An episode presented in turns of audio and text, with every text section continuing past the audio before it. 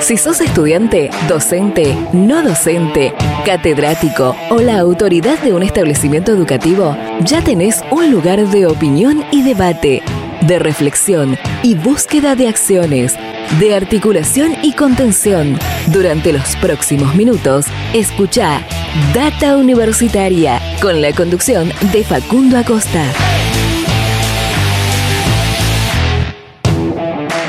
Bienvenidos y bienvenidas una vez más a este espacio dedicado a la comunidad que le da vida a las universidades. ¿Qué tal? ¿Cómo les va? Mi nombre es Facundo y como siempre los voy a estar acompañando durante esta próxima hora. Iniciamos otro programa de Data Universitaria Radio, este espacio donde te informamos de todo lo que pasa y va a pasar en el mundo universitario.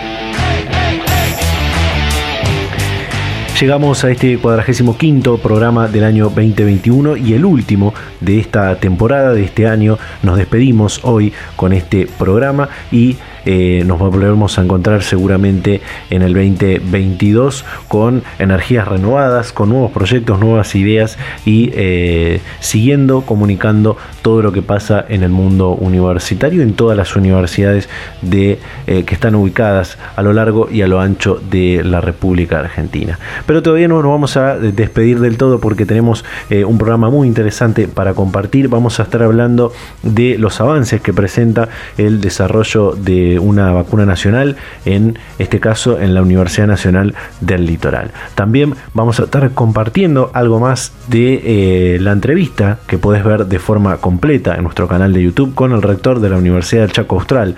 Eh, algo compartimos la semana pasada y hoy vamos a volver a compartir un pequeño fragmento acerca de eso. También vamos a estar compartiendo otra comunicación un fragmento en realidad de otra comunicación que está en nuestro sitio web de forma exclusiva para, para ver, para leer eh, ahí eh, y tiene que ver con la nueva autoridad, el nuevo rector de la Universidad Nacional Arturo Jaureche, el doctor Arnaldo Medina, con quien pudimos compartir unos minutos eh, y charlar sobre este, esta nueva asunción que, que va a tomar. Viene de ser secretario de salud de calidad en salud en el Ministerio de Salud de la Nación y ahora asume como nuevo rector de esta Universidad del Conurbano Bonaerense. Y también vamos a estar compartiendo una entrevista eh, en exclusiva que pudimos tener una vez más con el secretario de Políticas Universitarias eh, del Ministerio de Educación de la Nación, Oscar Alpa, sobre estos lineamientos que se definieron, ahora te voy a estar contando un poquito más, en el último plenario extraordinario del CIN, eh, los lineamientos de políticas a futuro de la educación superior argentina. Todo esto en este nuevo programa de Data Universitaria Radio. Por supuesto, agradecerle como siempre a todas las radios y emisoras que comparten todas las semanas este ciclo radial e invitarlos e invitarlas a que nos sigan en nuestras redes sociales, en Facebook, en Instagram como arroba data universitaria y en Twitter como arroba DT universitaria. Antes de comenzar, algunas noticias de lo que pasa en el mundo universitario que puedes encontrar en nuestro sitio web datauniversitaria.com.ar. Data Universitaria. Información, comentarios, entrevistas investigaciones, todo lo que te interesa saber del mundo universitario. Las 24 horas del día y en el momento que quieras. Visítanos en datauniversitaria.com.ar. Las noticias del mundo universitario las encontrás en datauniversitaria.com.ar. Por ejemplo, el CRUP reeligió a Rodolfo de Vincenzi como presidente. El jueves 9 de diciembre, el Consejo de Rectores de Universidades Privadas realizó el acto eleccionario con dos listas que se presentaron para renovar las, las autoridades. El rector de la Universidad Abierta Interamericana fue reelegido para comandar este espacio y desde el próximo mes de enero comenzará su segundo mandato. La UNCAU celebró el acto de colación de más de 180 nuevos grabados. En este acto se presentaron abogados, ingenieros, licenciados, profesores, farmacéuticos, contadores y técnicos a recibir sus diplomas en el marco también de los 14 años de la Casa de Altos Estudios Chaqueña la Universidad Nacional de Villa María lanzó su nueva plataforma digital de contenidos audiovisuales. Se trata de Comunidad, una plataforma web a demanda donde se encontrarán contenidos audiovisuales, multimedia y transmedia generados por la Casa de Altos Estudios y toda su comunidad universitaria. Docentes y no docentes universitarios acordaron un nuevo aumento salarial. Gremios de docentes y no docentes universitarios se reunieron con las autoridades de la cartera educativa nacional y se resolvió incorporar al acuerdo paritario cerrado en mayo de 2021 el aumento salarial del 3% que se aplicará sobre los salarios de marzo de 2021. Con esta nueva firma, el salario docente y no docente universitario se elevará un 50% con el objetivo de ganarle a la inflación. Tiene que ver con lo que te comentaba hace un ratito. Avanza el desarrollo de una vacuna contra el COVID-19 en la Universidad Nacional del Litoral. El desarrollo de un candidato vacunal contra el COVID-19 en el ámbito de la Universidad Nacional del Litoral está pronto a llegar a su fin, ya que se encuentra en un 90% de avances. Es llevado adelante por un equipo de científicos y científicas de la Facultad de Bioquímica y Ciencias Biológicas, el CONICET y las empresas que fueron incubadas también en esta facultad, eh, que son Celargen Biotech, y Biotecnofe S.A. se presentó el libro Historia del Sistema Universitario Argentino. Editado por la editorial de la Universidad Nacional de Río Negro, la obra se constituye como un imprescindible para comprender la constitución del sistema de educación superior de nuestro país. Desde su génesis en el siglo XVII hasta la actualidad, Historia del Sistema Universitario Argentino es un exhaustivo trabajo que da cuenta cronológicamente del devenir histórico de las casas de altos estudios del país. El plenario del CIN definió lineamientos para la universidad de la pospandemia. El plenario de rectoras y rectores del Consejo Interuniversitario Nacional se reunió de manera extraordinaria por última vez en el año 2021 en el, con epicentro en la Universidad Nacional de San Martín y en la oportunidad las autoridades del Ministerio de Educación y del CIN suscribieron una declaración que postula lineamientos de políticas universitarias a futuro. Entre estas se encuentran la reconfiguración de las modalidades de enseñanza y aprendizaje, la revisión de la distancia entre la duración teórica y la duración real de las carreras y las titulaciones intermedias. Por último, presentan proyecto para que la ley de educación superior incluya a pueblos originarios y afrodescendientes. La iniciativa tiene que ver con incorporar a, este nivel de enseñanza a estudiantes de estos que no fueron incluidos en la norma, lo que profundizó la discriminación estructural de esos sectores históricamente invisibilizados. El proyecto fue elaborado por la Cátedra UNESCO de la Universidad Nacional de 3 de Febrero y presentado por la diputada nacional por Salta, Alcira Figueroa. Bueno, estas son algunas de las noticias que puedes encontrar todas las semanas en nuestro sitio web datauniversitaria.com.ar. Y ahora sí, de esta manera damos inicio a este cuadragésimo quinto programa de Data Universitaria Radio. Data Universitaria, con la conducción de Facundo Acosta. Hablábamos antes de estos avances en el desarrollo de la vacuna contra el COVID en la Universidad Nacional del Litoral y para eso está para hablar con nosotros el docente e investigador de la Facultad de Bioquímica y Ciencias Biológicas de la Universidad Nacional del Litoral, Claudio Prieto. Claudio, ¿qué tal? ¿Cómo le va? Bienvenido a Data Universitaria Radio. ¿Qué tal? Buenos días, Facundo. Bueno, un equipo de científicos y científicas de esta facultad de la UNL que usted lidera forma parte del desarrollo de un candidato vacunal contra COVID-19 eh, que presenta un importante grado de avance, por suerte. ¿En qué etapa se encuentra y cómo continúa avanzando? Eh, bueno, em, este es un proyecto que eh, nosotros comenzamos a, a, trabajar en el año 2020, allá por junio del año 2020 eh, a partir de una, bueno, de una convocatoria nacional que, se dio lugar, eh, bueno, que ya digamos todos conocen, eh, nuestro proyecto fue uno de los seleccionados dentro de tantos y tenía como objetivo comenzar a trabajar en el desarrollo de candidatos vacunales y a su vez en la producción, digamos, de las proteínas o de los insumos necesarios después para la confección de los kits diagnósticos. En lo que respecta al desarrollo de los candidatos vacunales, eh, bueno, em, hace poco hemos logrado evidenciar que los mismos eh, se comportan de acuerdo a, las lo que habíamos previsto en un primer momento, eh, en ensayos realizados en animales de experimentación, lo cual indica, digamos, que podríamos ir comprobando las hipótesis planteadas en un principio. Eh, eso por un lado. Eh, lo, cual indica, digamos, que, eh, bueno, de continuar trabajando en el proyecto, uno podría esperar que estos, estos antígenos se podrían comportar o ser un muy buen componente para lo que sería la confección de, digamos, de futuras vacunas. Digamos, Sí. Eh, si mal eh, no, no he leído, no he, no he visto eh, en la información con la que contamos, este equipo que usted conforma y, lidera tiene una amplia trayectoria en el desarrollo de, otras vacunas, ¿no? bueno, sí, em, podríamos decir este, que como antecedentes el grupo ya ha desarrollado otras vacunas basadas en la misma plataforma, digamos, lo que sería en la producción de vacunas a proteínas recombinantes, es decir, no al empleo, no, no, no, mediante el empleo de virus, digamos, no, no tradicionales.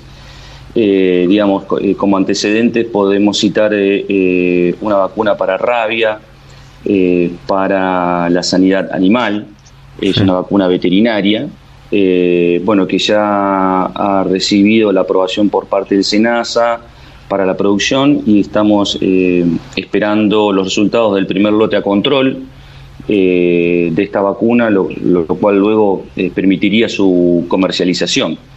Eh, por otra parte, también dentro del área veterinaria estamos trabajando en candidatos vacunales también para, la, para la tosa, para enfermedades provocadas por circovirus, eso en lo que a sanidad animal respecta. Eh, y en lo que a salud humana, em, bueno, em, también hemos desarrollado un candidato vacunal para hepatitis B, eh, también basado en esto de, generar estructuras similares a, virus, eh, en ausencia de virus y basado en tecnología de cultivo de células recombinantes. Eh, esto que, menciona de, las proteínas recombinantes, eh, para aquellos que, nos escucha, incluso para, para uno que está que lo está escuchando de, forma directa, suena como eh, algo que, desconocemos, por supuesto. Así que, de forma apta para todo público, ¿podría explicarnos cómo funciona este, este desarrollo o cómo está pensado, digamos? bueno, básicamente lo que uno hace es modificar el genoma de las células que uno normalmente tiene en cultivo para que eh, produzcan una partecita del virus, por decirlo de alguna manera, que normalmente es una proteína. Luego, dependiendo del tipo de proteína que uno intenta producir, eh, se podrá generar o no un determinado tipo de partícula. Este tipo de partícula, que es, una estructura, digamos, eh, antigénica, de alguna manera imita al virus en su conformación y uno luego puede emplearla como eh, un material antigénico, digamos, para poder eh, generar o desencadenar una respuesta inmune, ya sea en el animal o en la persona eh, vacunada. Es decir, que el sistema inmune de las personas o de los animales interpreta esto como, una, como un agente extraño y desencadena toda su respuesta inmunológica para protegerse. La ventaja de trabajar con este tipo, digamos, de tecnología tiene que ver con que, eh, bueno, no, se emplean virus en, el sistema productivo, no hay genoma, es decir, no, son partículas infectivas eh, y, por lo tanto no es necesario un método de inactivación tradicional como, como ocurriría en, la fase de producción de vacunas virales tradicionales, que es, lo que normalmente la mayoría de las personas conoce. Entonces, eso es, es, una gran ventaja porque implica eh, luego poder desarrollarlos en laboratorios eh, sin nivel de contención viral, digamos, con una complejidad eh, en, bioseguridad menor. Claro. Eh, hay otro desarrollo muy interesante que, tengo entendido que también es, forma parte de este, de este equipo, de este grupo de, investigadores, que tiene que ver con la producción de kits de, diagnóstico, control y de monitoreo de la, de la enfermedad que provoca este, este virus que, de, la pandemia. ¿no? ¿De qué se trata esto? Sí, también trabajamos en, ese sentido, digamos, eh, por doble motivo. Por un lado, desarrollamos kit para nosotros poder controlar el proceso de producción, digamos, de, nuestros antígenos y aprovechamos ya, ya que estábamos, digamos, esa, esa infraestructura o ese desarrollo para que el, mismo sirva después para monitorear en la población eh, la presencia de anticuerpos, ya sean los pacientes vacunados o eh, infectados. Y fue así como eh, se logró también producir eh, los antígenos, en el caso del coronavirus, ¿no? la proteína Spike o el dominio RBD, que ya todos seguramente conocen, que es, la llave que utiliza el virus para ingresar, digamos, a la célula, y emplearla para luego poder eh, buscar, digamos, en la población anticuerpos dirigidos contra, contra esa parte del virus. Entonces, entonces, eso luego permitió el, desarrollo de, un kit de lisa, eh, bueno, que hoy estaría, digamos, en condiciones de poder ser transferido. ¿no? Eh, si bien esta, esta primera etapa de, de, estos desarrollos está casi finalizando, tiene un importante grado de avance. Entiendo que, como sucede con los otros desarrollos nacionales de, vacunas, necesitan del financiamiento. Es importante el financiamiento para que el proyecto siga, siga avanzando. Eh, preguntarle qué sigue después de, esta etapa que, que está, eh, tiene un, un importante grado de avance, ¿no? Bueno, eh, sí, nosotros vamos a continuar trabajando con, esta línea de investigación, ¿no? Eh, entendemos que vino como para quedarse, podríamos decir, ¿no? Eh, así es que presentamos también nuevos proyectos, nuevas convocatorias. hemos recibido la buena noticia por parte del FONSIT, en donde que normalmente se encarga, digamos, de financiar proyectos eh, para la generación de nuevos conocimientos científicos y tecnológicos, eh, que tienen, digamos, como objetivo, en este caso particular, eh, hacer algo similar al proyecto inicial, pero ya teniendo en cuenta lo que serían las variantes de preocupación del coronavirus. Digamos, tenemos como meta empezar a producir los antígenos de las nuevas variantes del coronavirus y de esa manera después poder eh, evaluar si eh, será necesario en un futuro generar nuevos candidatos vacunales o con lo que ya hoy existen eh, es suficiente. esto, usted sabe muy bien, va cambiando día a día y de acuerdo a la evolución del virus en la naturaleza van surgiendo nuevas variantes. Y es más, eh, cuando presentamos el proyecto, este nuevo proyecto, ni siquiera existía o, habían sido publicados los resultados sobre la variante de Omicron. Entonces, bueno, esto también nos está hoy replanteando, eh, digamos, el rumbo del proyecto, digamos, ¿no? Eh, aquí apuntarlo. Pero en, resumen sería, sí, continuar con esto, continuar con la búsqueda de fondos para el financiamiento. tengamos en cuenta que esto no es una tecnología barata, todos los eh, insumos son importados, el equipamiento también, y para poder eh, lograr los objetivos y tener resultados que puedan llegar a ser transferidos eh, con buena calidad, bueno, es necesario la inversión, ¿no? Totalmente. Claudio Prieto, docente e investigador de la Facultad de Bioquímica y Ciencias Biológicas de la Universidad Nacional del Litoral. Muchísimas gracias eh, por su tiempo y por la predisposición para charlar este momento con Data Universitaria. Bueno, muchas gracias Facundo por comunicarse con nosotros y tratar de difundir eh, los resultados del laboratorio. Esperamos poder, comunicarnos más adelante y, que, siga avanzando este, este proyecto. Así que muchísimas gracias. Perfecto, seguramente. Hasta la próxima. Data Universitaria. Información, comentarios, entrevistas, investigaciones. Todo lo que te interesa saber del mundo universitario. Las 24 horas del día y en el momento que quieras. Visítanos en datauniversitaria.com.ar.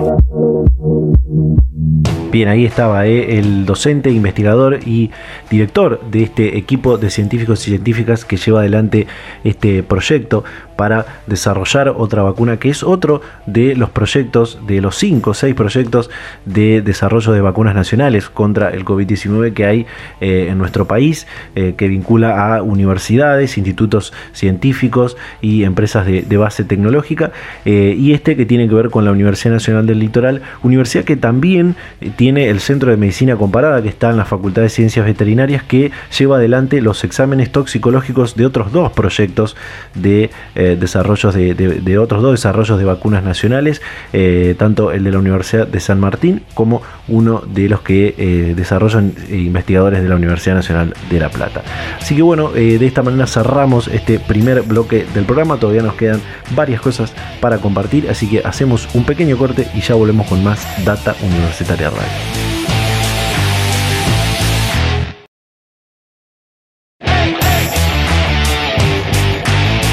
Volvemos con más Data Universitaria Radio en este cuadragésimo quinto programa del año 2021 y el último también de este año y de esta temporada. Eh, al principio hablábamos, cuando contaba las, las noticias, de eh, este plenario extraordinario del CIN, que también fue el último del año que tuvo lugar en la Universidad Nacional de San Martín, donde eh, autoridades de la cartera educativa nacional y del Consejo Interuniversitario suscribieron una declaración con algunos lineamientos de las políticas de universitarias hacia el futuro. de título, obviamente, pondríamos la, la pensando la universidad en la pospandemia y esta semana pudimos comunicarnos eh, una vez más con el secretario de Políticas Universitarias Oscar Alpa para hablar de todos estos temas. También hablamos de este proyecto que se presentó para actualizar la ley de educación superior eh, que comentábamos en la apertura y algunos otros temas más que tienen que ver con estos lineamientos que son muy importantes, eh, que seguramente ya van a empezar a tener lugar a partir del próximo ciclo lectivo. Así que compartimos esta entrevista con el secretario de Políticas Universitarias, Oscar Alpa. Bueno, el pasado martes 14 de diciembre se celebró el último plenario extraordinario del CIN de este año 2021, donde entre otras cosas se postularon, se definieron lineamientos de lo que, si se quiere, es la universidad de la pospandemia, ¿no? Sí, así es, como decía Facundo, o sea, podemos ponerle ese título, podemos ponerle varios títulos. Eh, claro, porque la pospandemia pareciera que estuviese relacionado con la pandemia. En realidad creo que inclusive un título podemos eh, desarrollar o pensar es eh, qué universidad queremos pensando después de esto que nos pasó y una universidad que esté pensada en el desarrollo económico y el progreso social. Con ese título inclusive encabezamos el documento, lo que sí nos permitió ver la pandemia eh, es cosas que no estaban pasando en la universidad y que ahora nos sirve para reflexionar después de, esto. Y, bueno, eso sería la pospandemia desde ese punto de vista, ¿no? Es decir, para reflexionar lo que nos pasó y cómo podemos, digamos, utilizar todo esto que nos pasó para el futuro, ¿no? Claro. Eh, en este título, por supuesto, de la pospandemia pareciera que hubiese terminado, pero lo cierto es que nos espera un inicio del 2022 bastante arduo respecto a los desafíos que se marcan como, como lo que tiene que ver con la vuelta a la presencialidad de forma plena y, masiva, ¿no? Sí, yo de ahí te diferenciaría o plantearía dos temas, ¿no? Sí, por eh, uno eh, es esto que, mm, que, bueno, que como decís vos, el, digamos, la, vuelta, o mejor dicho, pensar la universidad como era, eh, vamos a ponerle 15 de marzo, de aunque era un fin de semana, pero digamos el 10 de marzo del 2020, eh, es una realidad que mm, se complicaría volver por varias razones. Una, porque nos dimos cuenta que eh, necesitamos seguir trabajando en infraestructura, seguir trabajando en muchas cosas que son importantes fundamentales. Y la otra es que nos ponemos a repensar qué modelo pedagógico, pedagógico estábamos empleando en esa fecha o con esa forma y que con la virtualización de la, digamos, por la pandemia hay cosas que realmente podemos ir cambiando eh, y como siempre digo, usar lo bueno de lo que nos trajo la virtualidad y lo bueno que tenemos de la presencialidad.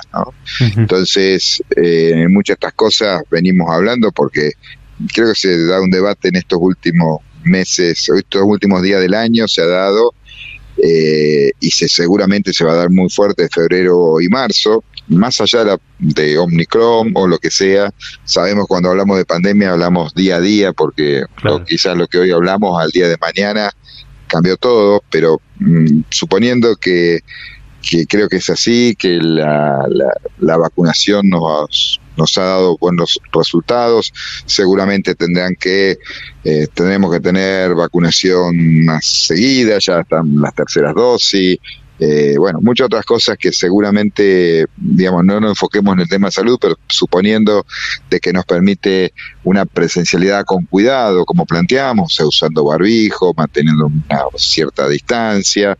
Eh, entonces, en esa idea, lo que yo decimos en muchos casos es, bueno, inclusive si quisiéramos volver a la presencialidad plena, eh, se genera el debate entre estudiantes si realmente esto es válido, eh, entre docentes, eh, y, se escucha voces de un lado y, voces del otro, ¿eh?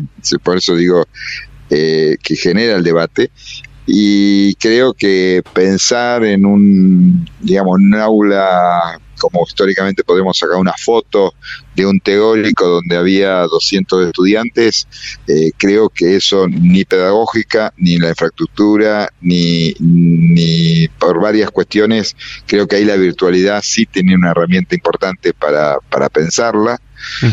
Eh, pensarla en el sentido que creo que tenemos que, por ejemplo, si pensamos en, el formato tradicional, que no es siempre así y que depende de cada carrera, de cada materia, de cada realidad, pero si pensamos en ese formato de división teórico-práctico, seguramente las teórico, lo que tiene mucha carga teórica, seguramente el formato virtual de educación a distancia, donde tenemos que seguir trabajando en la capacitación docente, donde tenemos que seguir eh, en muchos enfoques, seguramente podemos pensar en un formato virtual donde haya una buena producción de, de video, de contenido y que inclusive con clase de consulta vía Zoom y quizás la parte práctica sea una buena herramienta porque la presencialidad es importante, la presencialidad donde podemos estar relacionados socialmente, donde podemos estar en contacto, donde podemos conocer al, al lado de al lado o al de al lado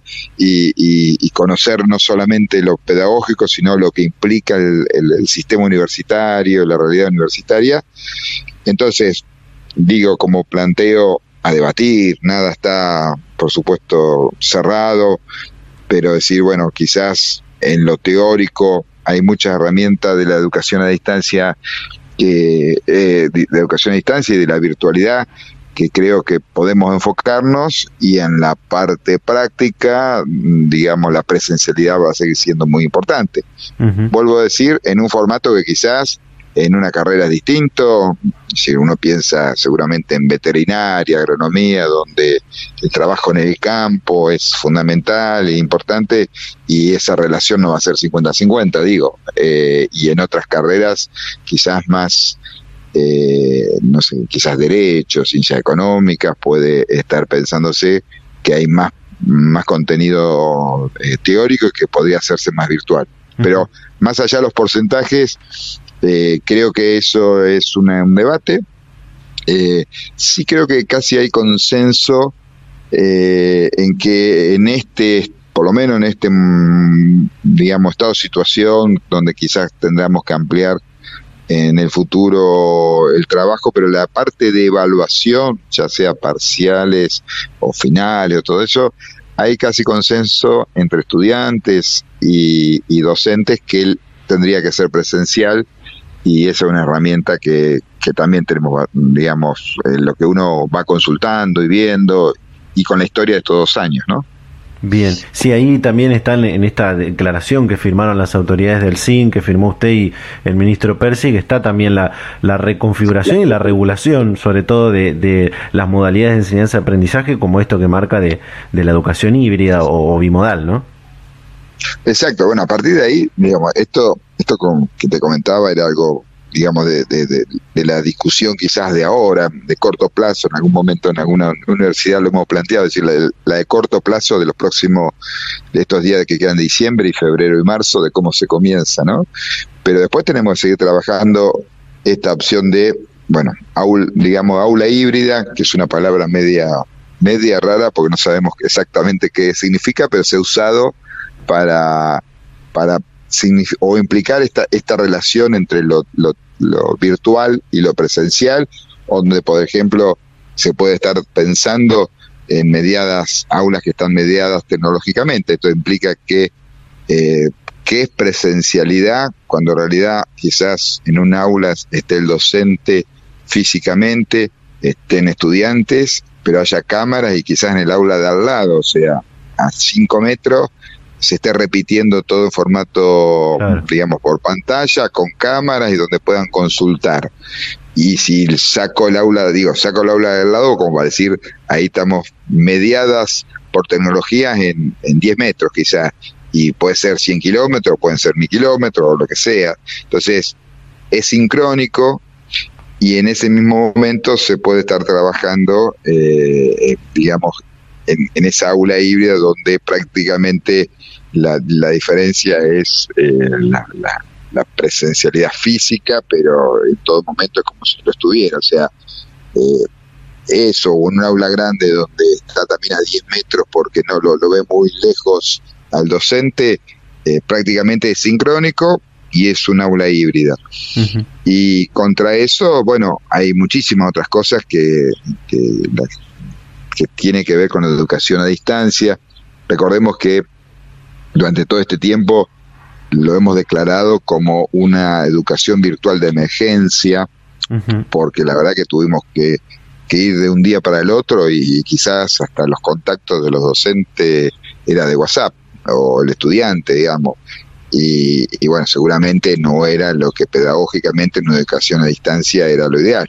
Fue la emergencia que tuvimos que transformarlo, pero creo que se nos dio una oportunidad para, para discutir, como decía, ese primer punto de los siete que, hemos trabajado en este documento, pensado nuevamente, como te decía, en eh, esta universidad que tenemos que, pensar continuamente y en ese pensar continuamente una universidad que, esté relacionado, ¿no? Pensado, eh, enfocado en los estudiantes también, que creo que es importante pensar eh, en los tiempos digamos, físicos de ir hasta la universidad y volver, que eso eh, muchas veces en lo virtual eh, se, ha, se ha ganado, digamos, en, esta cuestión, o como también lo dijimos ahora en este segundo semestre, eh, de golpe estudiantes que, de golpe no, tuvimos la, la, la, la realidad que tuvimos mucha, la verdad que récord de egresadas y egresados este año. Sí y una de las cosas es porque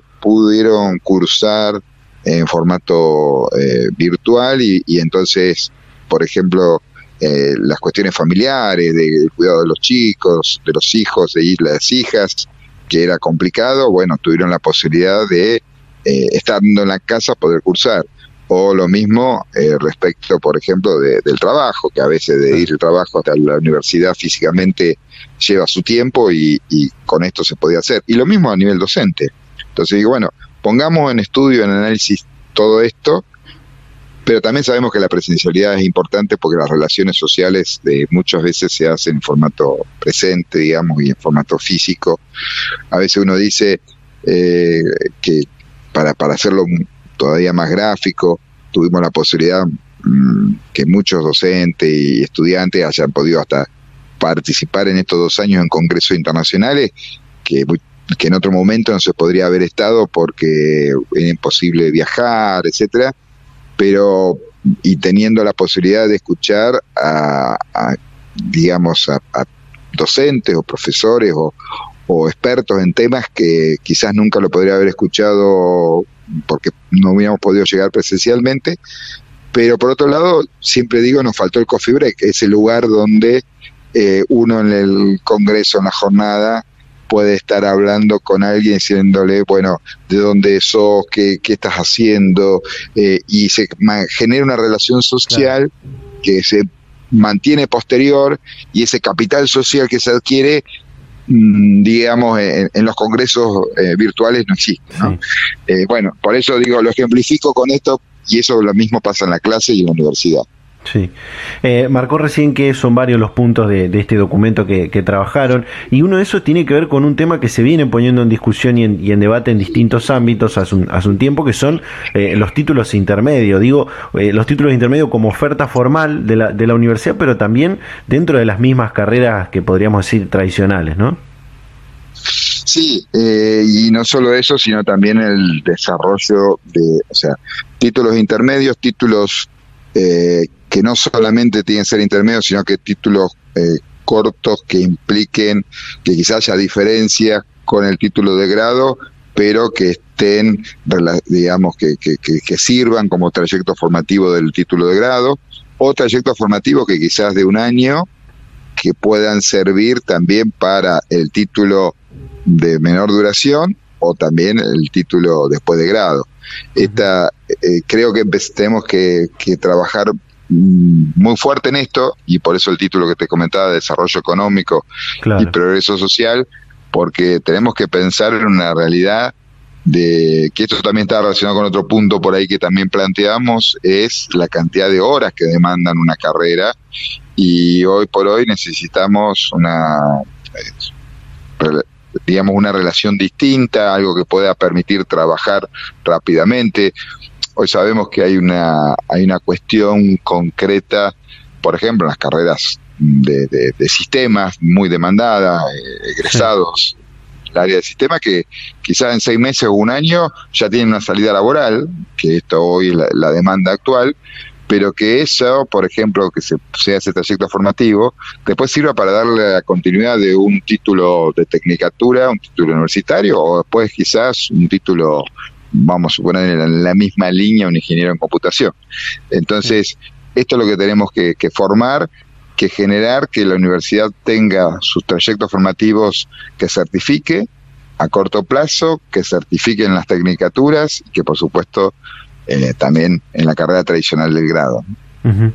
Eh, no quiero dejar de, preguntarle y aprovechar la, comunicación eh, para, hablar de una discusión que sigue estando pendiente, que es la creación de una nueva o la creación de una modificación integral de la ley de educación superior, donde hay diferentes propuestas que, buscan actualizar esta, esta norma, eh, con temas muy importantes, como una que conocimos hace, hace algunos días atrás, que tiene que ver con la inclusión de los pueblos originarios y, y afrodescendientes, ¿no? Sí, bueno, ahí eh, justamente como, como decís, ahí, bueno, creo que toda la legislación siempre es bueno que uno la tengamos en discusión y en análisis porque es, es importante, como a su vez también sabemos que la legislación, o sea, tenemos que ir generando las distintas prácticas o actividades, o sea, no necesariamente una, una ley, salvo que nos condicione y haya que modificarla, eh, en muchas otras cosas podemos avanzar.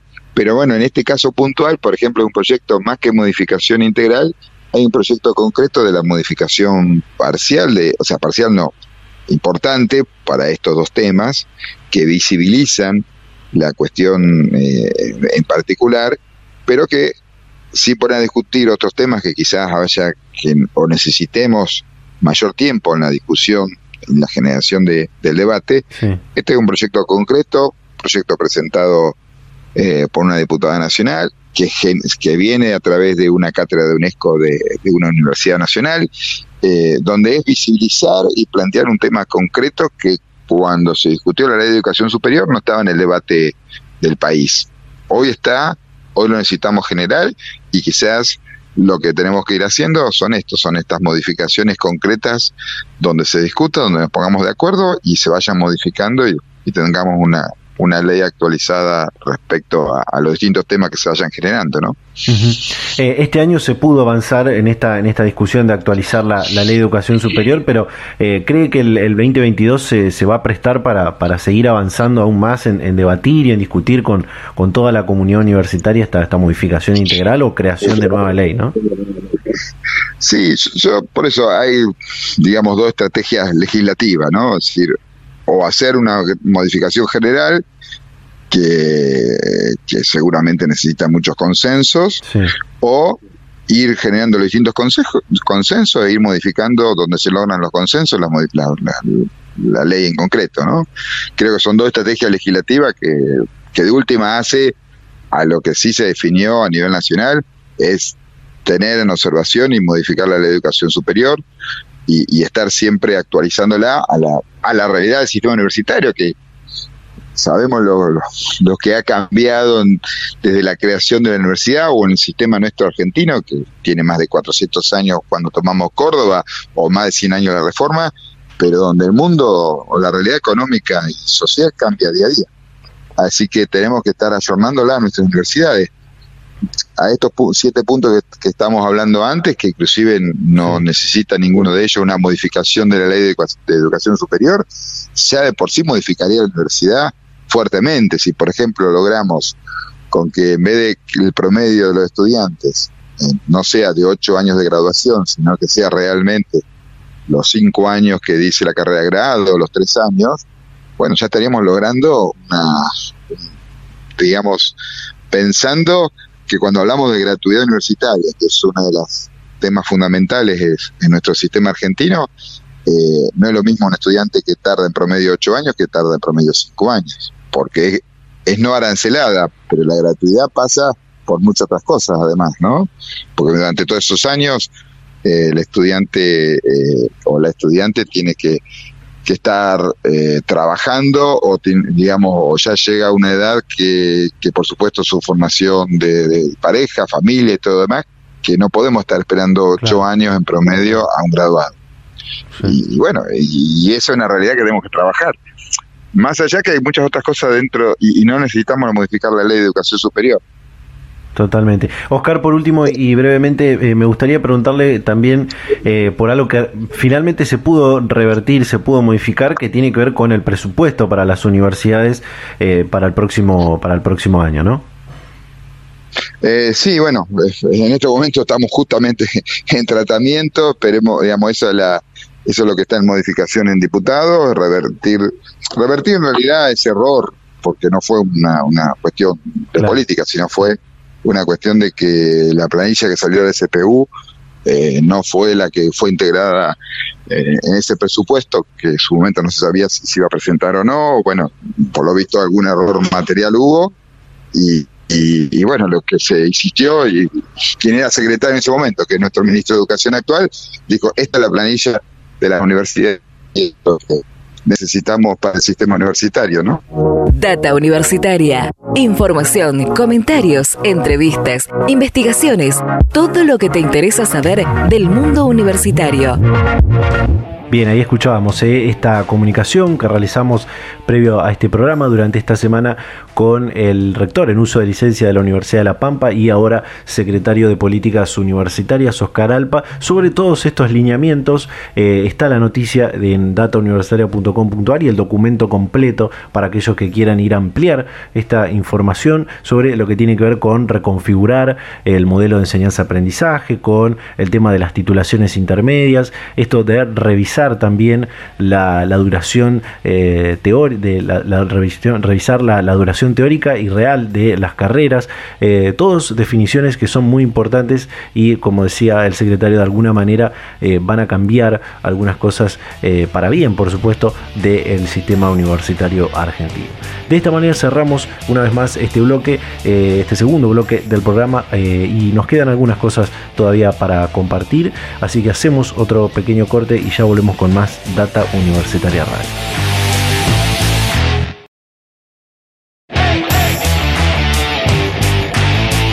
Seguimos en Data Universitaria Radio, ya encaminados al cierre final de este último programa del año 2021. No sin antes compartir esto que te comentaba al principio, esta comunicación que pudimos realizar, eh, que por suerte la Universidad Arturo Jaureche eh, nos dio esa, posibilidad de hablar con la nueva autoridad de esta Casa de Altos Estudios del conurbano bonaerense, eh, y se trata del doctor Arnaldo Medina, quien hasta hace algunas semanas atrás era secretario de Calidad en Salud del Ministerio de Salud de la Nación, cumplía funciones como vicerrector en la UNAG y eh, este jueves 16 de diciembre asumió como nuevo rector de esta universidad. Eh, es una entrevista que pueden encontrar de forma completa y eh, para leer en nuestro sitio web en datauniversitaria.com.ar, pero aquí vamos a compartir este pequeño fragmento donde hablamos de los planes, los desafíos, los objetivos para su gestión para el próximo año 2022 y hablamos de un tema muy importante como es la recuperación y los avances hacia la presencialidad plena. Así que compartimos este fragmento de lo que nos contaba la nueva autoridad universitaria de la Universidad de Arturo Jaureche, Arnaldo Medina. Eh, como decía al principio, viene de integrar la gestión de, la universidad que estaba siendo comandada por Ernesto Villanueva. En ese sentido, eh, ¿quedan objetivos, desafíos, planes, obras pendientes de, la gestión de, Ernesto Villanueva que se van a concretar o que van a continuar a partir de, su nueva gestión como la máxima autoridad de la UNAG? Sí, sí, absolutamente, ¿no? Es una, una continuidad, obviamente que tenemos que, que reformular nuestro, nuestro proyecto, relanzar nuestro proyecto. Es un momento de la vida institucional muy importante, ya de que no esté Ernesto Villanueva, eh, eh, digamos, eh, con su impronta este, tan particular que hemos tenido estos años, nos lleva a repensarnos también en la vida institucional. pero es una continuidad, eh, tenemos el mismo plan director de obras, tenemos este, los mismos ejes educativos. Eh, creo que acá lo importante es repensarnos en, función de, nuestra identidad, de nuestros este, mandatos originales en el plan institucional, de todas las cuestiones en las cuales hemos venido avanzando y también de las este, en función de, como toda institución, de los problemas que se van generando eh, y que van requiriendo reenfoques, soluciones. Así que eh, eh, todo esto en un marco de continuidad.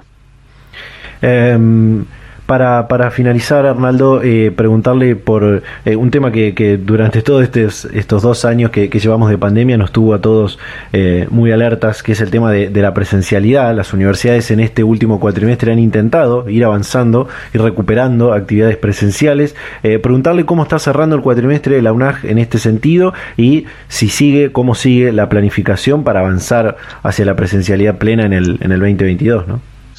No, se, se, han recuperado actividades eh, presenciales, eh, de inicio de las prácticas, eh, exámenes. Em, em, bueno, esto ha ido de la mano de la planificación que han, podido realizar en, en, cada instituto, en cada carrera, en cada, en cada asignatura. El año próximo va a ser de, de, profundización, o sea, va a haber más presencialidad, sobre todo en los primeros años, como como comenté recién. Eh, eh, tenemos que este, seguir avanzando en, la virtualidad, porque tenemos también que reconocer que eh, la virtualización que se hizo la enseñanza este, ha sido de emergencia. De hecho, el Consejo Interuniversitario este, Nacional lo ha denominado educación remota de emergencia, no, no, no virtual, ¿no? porque lo virtual este, requiere un, este, un proceso mayor, requiere eh, capacitación docente, requiere eh, elaboración, desarrollo de materiales especiales. Bueno, entonces en poco tiempo no lo hemos podido hacer, más allá que se ha avanzado bastante. Eh, así que bueno, seguiremos también trabajando en ese sentido, pero ya decididamente hacia, hacia una mayor presencialidad, obviamente cuidada, teniendo en cuenta que bueno, la pandemia sigue, la situación epidemiológica hoy no es mala. Cuando empecemos las clases en el mes de marzo eh, va a ser un momento epidemiológico este, más complicado, pero bueno, tomando todos los, recaudos y, bueno, y, sabiendo, como lo sabemos, ¿no? Pues tenemos ya encuestas que nos dicen eso, que nuestros alumnos en, en su gran mayoría están vacunados y con dos dosis y vamos a seguir insistiendo para generar una, una presencialidad donde eh, los, estudiantes sean eh, responsables ¿no? Y, y, se vacunen o completen su esquema de vacunación, los que no lo, no lo han hecho, bueno, creemos que vamos a poder eh, afrontar esta nueva etapa. Data Universitaria, con la conducción de Facundo Acosta y seguimos compartiendo fragmentos de entrevistas y contenidos que tenemos en las diferentes plataformas. En este caso vamos a compartir algo sobre esta entrevista que puedes ver de forma completa en nuestro canal de YouTube, en este caso con Germán Westman, rector de la Universidad del Chaco Austral y en esta en este fragmento escuchamos lo que nos cuenta sobre el lanzamiento del Observatorio de Calidad de Vida Estudiantil, de cómo está pensado, de cuáles son sus objetivos y qué impacto va a tener en la comunidad Universitaria de la UNCAUS. Así que compartimos. Eh, me interesa ir hacia, hacia algunos lanzamientos, algunas presentaciones eh, de, desafíos, de propuestas nuevas que, fue realizando la UNCAUS en, las últimas semanas, en los últimos meses, y una de estas tiene que ver con el Observatorio de Calidad de Vida Estudiantil. Eh, me interesa que, que, nos cuente de qué se trata este, este proyecto, cuáles son los objetivos que tiene. Bueno, Observatorio de Calidad de Vida Estudiantil es una iniciativa que surge de nuestra universidad, que la canalizamos por el área, por la Secretaría de, Bienestar Estudiantil, en donde lo que hacemos es con los distintos tipos de, carreras empezar a ver la situación en que se encuentra cada estudiante. ¿Esto qué quiere decir? Sabemos que tenemos estudiantes del primero o del segundo año que han ingresado en el ciclo electivo pasado o en el actual que no conocen la universidad Entonces, eh, a través de este programa nosotros podemos eh, ayudarlos o guiarlos acompañarlos en esta etapa eh, de adaptación, porque va a ser una etapa nueva al fin, que va a comenzar este, este ciclo lectivo entrante. Bueno, a través de este observatorio nosotros vamos escuchando cuáles son las problemáticas, cuáles son sus situaciones, sus inquietudes, sus miedos, ¿por qué no? Entonces, a través de ello vamos elaborando distintos tipos de propuestas educativas, propuestas también eh, que den una solución a todas esas situaciones que se pueden ir suscitando, eh, por lo cual nos pareció clave y creemos que es el camino a través de la escucha.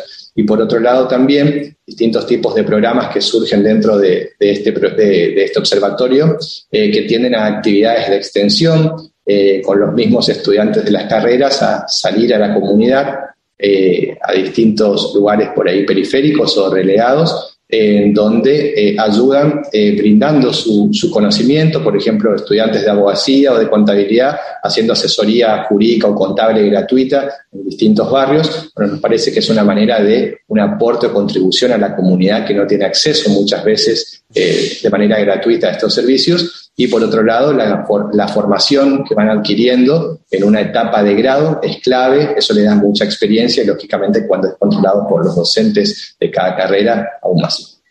Es importante esto también eh, para eh, poner el foco en eso que hace a la vida universitaria y que en algunos casos sigue estando eh, imposibilitado para los estudiantes. Digo, esto de, cómo es socializar con otros, con otros pares, involucrarse eh, cultural y políticamente con la, universidad, interesarse en la investigación, en la extensión, eh, que, son puntos clave también que hacen a la, vida universitaria, ¿no? Sí, totalmente.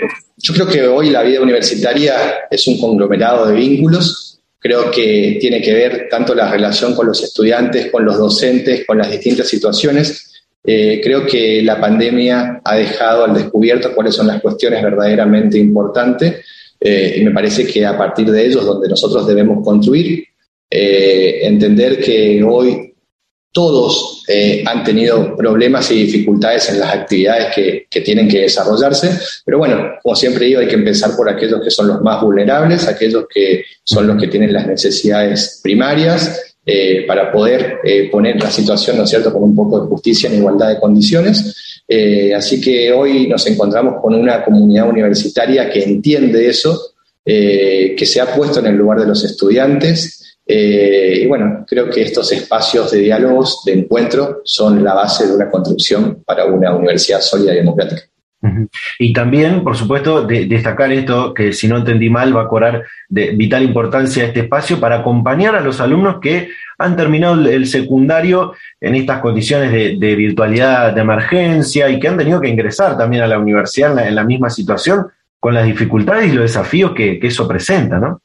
Lógicamente, eh, nos encontramos con eh, una camada de egresados del colegio secundario que, bueno, que les va a costar este periodo de adaptación, que han terminado de una manera remota, empezar una universidad sin asistir a la misma a veces es un poco, un poco difícil, eh, pero bueno, creo que este observatorio lo que hace es poder ver cuáles son los problemas principales, clasificarlos en graves, urgentes, eh, y a partir de ello ir buscando las soluciones a cada uno.